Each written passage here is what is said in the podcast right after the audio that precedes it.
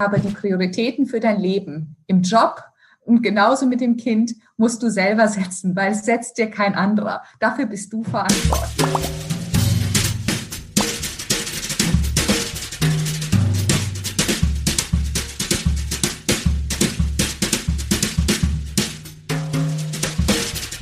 Ja, ich ähm, bin jetzt bei Tipps und ähm, da dann auch bei Tipps für andere. Also Mütter sein und äh, Vollzeit im Beruf stehen ist ja keine so leichte Sache, aber zum Glück auch keine unmögliche Sache. Und ähm, da äh, finde ich es immer schön, wenn man andere auch ermutigen kann und sagen kann, wie man es selbst gemacht hat. Wenn ich es richtig verstanden habe, ist die Schweiz ein bisschen anders als, äh, ja, als Deutschland, was die Regelungen angeht. Ähm, ich habe verstanden, also man kann als Mutter einen 14-wöchigen Mutterschaftsurlaub nehmen. Ich fand das Wort Urlaub da auch schon so, ähm, so faszinierend.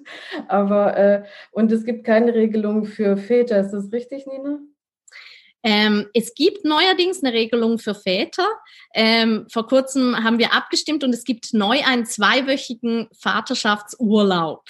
Auch hier Urlaub, ähm, was für uns schon ein Fortschritt ist. Ähm, aber natürlich noch lange nicht genug.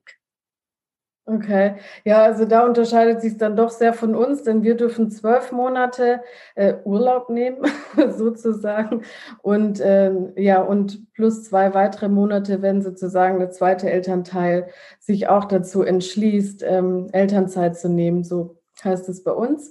Ähm, Nina, du hast Zwillinge und wenn ich mir jetzt vorstelle, äh, du hast da 14 Wochen Zeit und, äh, und ich glaube, du hast die Kinder ja bekommen zu einer Zeit, wo es diese Regelung für die Väter noch nicht gab, also diese zwei Wochen äh, Vaterschaftsurlaub. Ähm, wie hast du es geschafft, dann so schnell dein Familienleben mit deinem Berufsleben irgendwie äh, zusammenzubringen und das zu sortieren?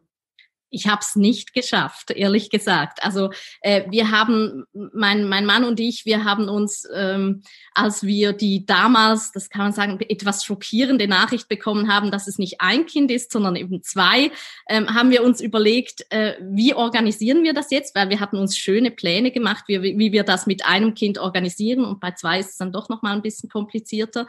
Und dann haben wir uns entschieden, und wir hatten zum Glück beide sehr tolerante Arbeitgeber, ähm, dass wir uns zusammen sechs Monate Auszeit nehmen. Also dass wir im Prinzip äh, äh, unbezahlten Urlaub äh, nehmen und uns gemeinsam in dieses in diese in diese Familie ähm, einleben und und ein bisschen rausfinden, wie wir das Ganze äh, organisieren wollen.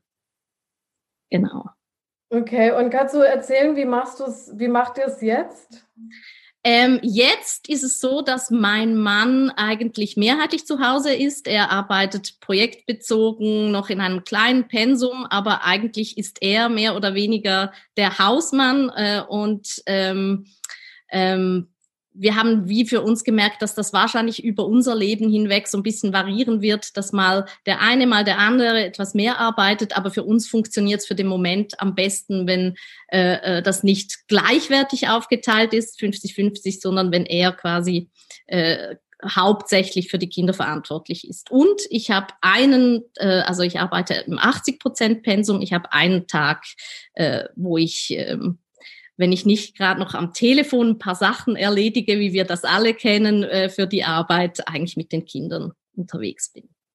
Mhm. Also ich finde, es klingt sehr schön und du hast gerade angedeutet, die 80 Prozent, du teilst ja deine Position. Ähm, ist das was, was du empfehlen kannst, wo du sagst, also, ähm, also oder unter welchen Bedingungen ist es empfehlenswert zu überlegen, ob man in der Führungsposition seine Aufgaben teilt und äh, welche Besonderheiten bringt es mit sich? Ich kann mir vorstellen, man muss sich irgendwie anders abstimmen vielleicht.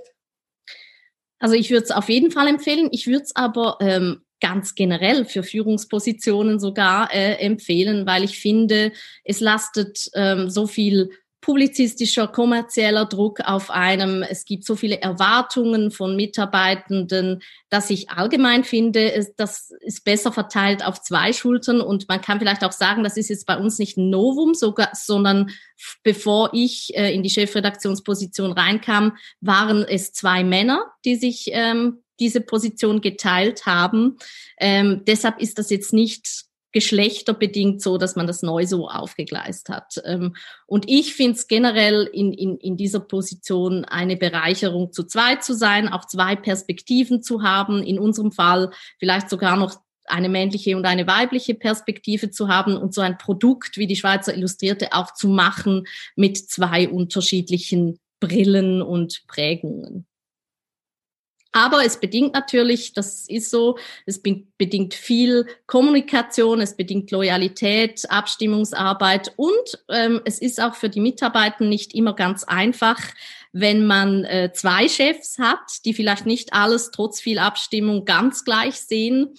Aber ähm, das ist ein bisschen wie in der Familie bei den Kindern. Das kann man ja auch ausnutzen, dass man mit gewissen Anliegen oder Themen dann eher zum einen geht oder zum anderen. Das war jetzt der Tipp für die Mitarbeiter. Äh, auch nicht schlecht. Aber was ich so raushöre für, ähm, für Frauen, die sich das überlegen, dass es durchaus Sinn machen kann und äh, als Bereicherung auch gesehen werden kann. Ne?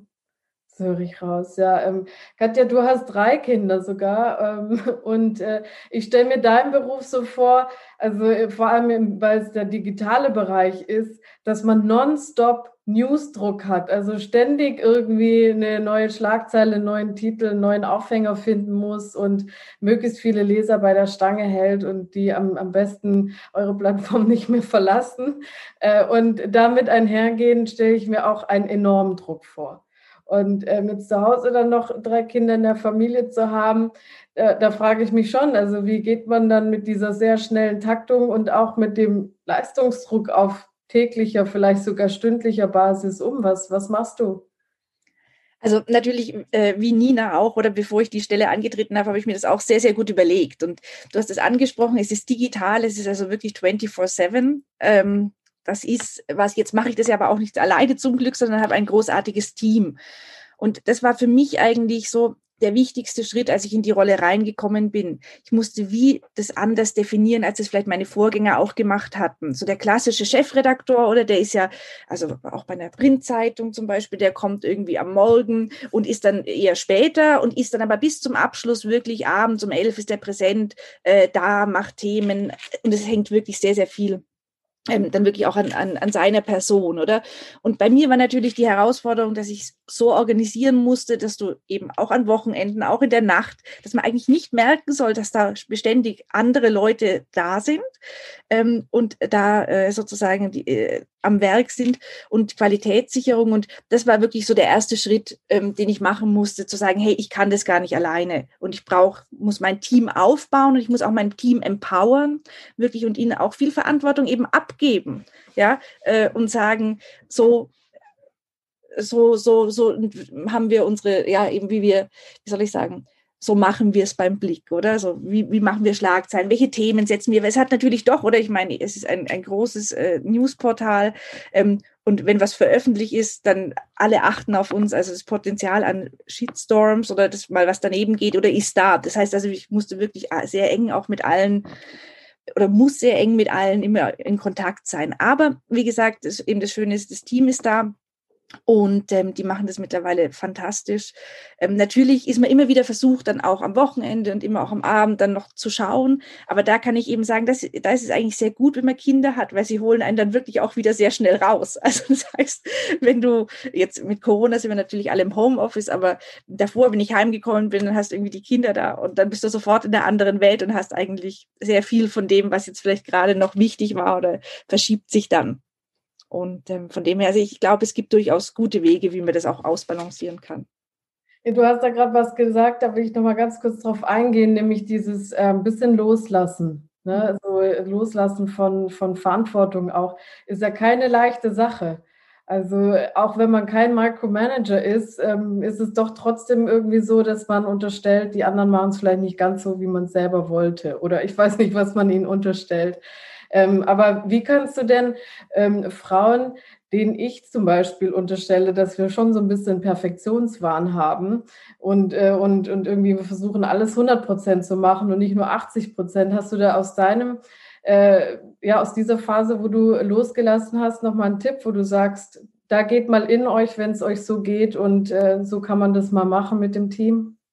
Also ich glaube, das Loslassen ist ehrlich gesagt alternativlos. Ja, also weil was ist die Alternative vom Loslassen ist, dass du alles selber machst und am Schluss irgendwann, das kannst du für eine bestimmte Zeit machen, aber irgendwann brennst du aus. Gerade wenn du dann noch Kinder hast und Familie, das, das geht gar nicht. Und von dem her, so das Loslassen, ich denke, es ist so wichtig auch in der, in der Führungsfunktion.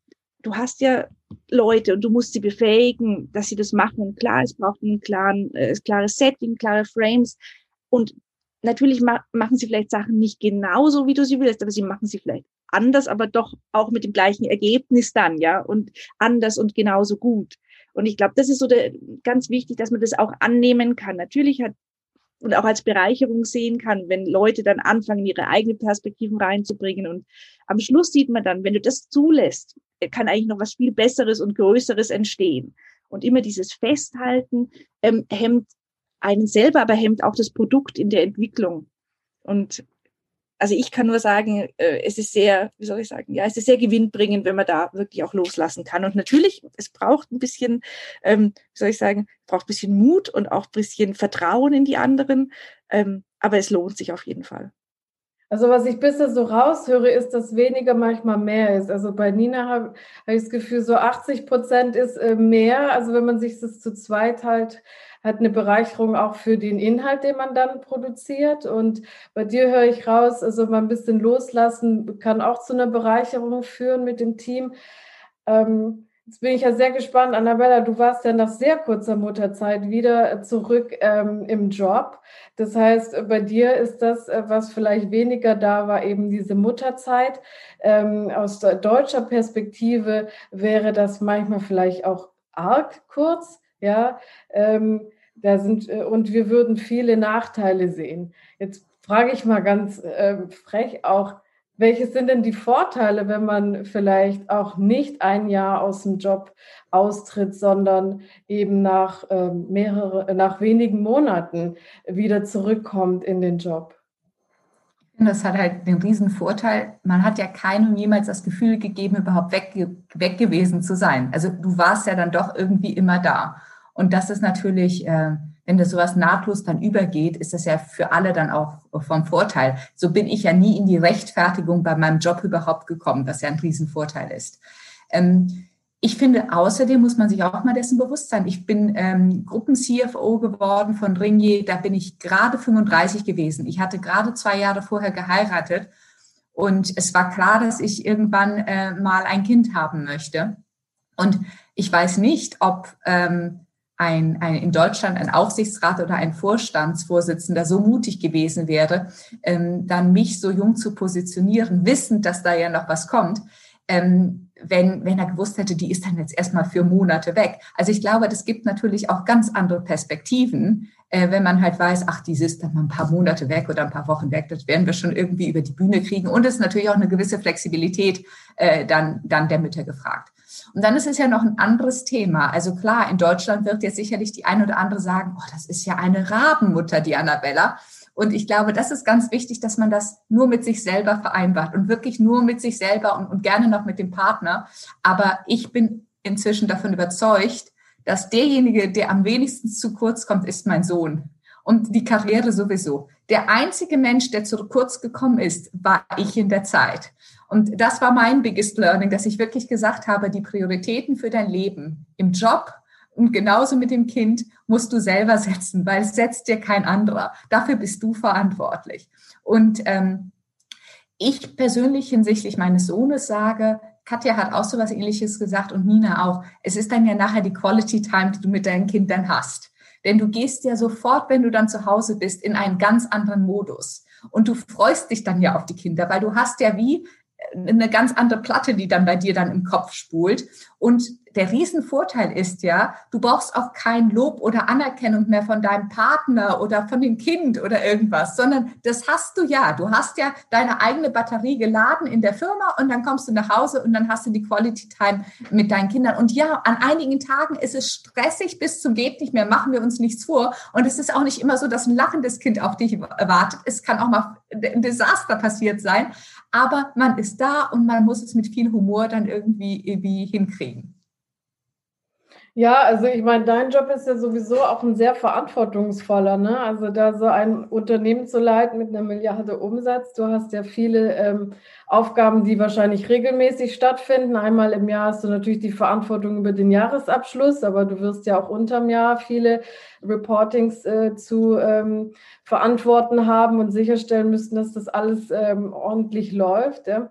Ähm, aber du hast auch ein immenses Pensum an Projektgeschäft und M&E, also äh, Unternehmenskäufe und, äh, und so weiter. Das ist ja dann, zumindest kenne ich das aus meiner ähm, KPMG-Beratungszeit so, äh, ein 24-7-Job auch, äh, wo man auch am Wochenende dann die Berater da sitzen hat, weil man will äh, ein spannendes Unternehmen kaufen oder ein Projekt abwickeln. Wie gehst du dann in solchen Zeiten damit um, ähm, dein, sag ich mal, Leben mit, mit der Familie und dein äh, Leben in der, äh, in der Rolle als Finanzvorständin zu regeln? Ich glaube, das hat viel mit Organisationstalent und Disziplin zu tun. Also zum Ersten habe ich ähm, genau, was Katja auch sagte, ich sage, ich habe das weltbeste Team in meinem Rücken. Und ähm, wenn ich dieses Team nicht hätte, dann könnte ich gar nicht so viel umsetzen und so viel agieren und so viel nach vorne bringen. Also ähm, mein Team ist für mich das Aller, Allerwichtigste im Unternehmen. Ähm, das ist das Asset. Und da macht es auch den Unterschied halt einfach aus. Wenn du halt so ein Team hast, auf das du dich verlassen kannst. Nina hat vorhin von Loyalität gesprochen. Das ist einfach das Entscheidende. Und ich glaube, ähm, genau was Katja sagte mit dem Loslassen. Ich glaube ganz fest an Frameworks. Also, dass sie genau, dass man mit dem Team genau ausmacht, in welche Richtung wollen wir laufen? Ähm, wie soll das ungefähr aussehen?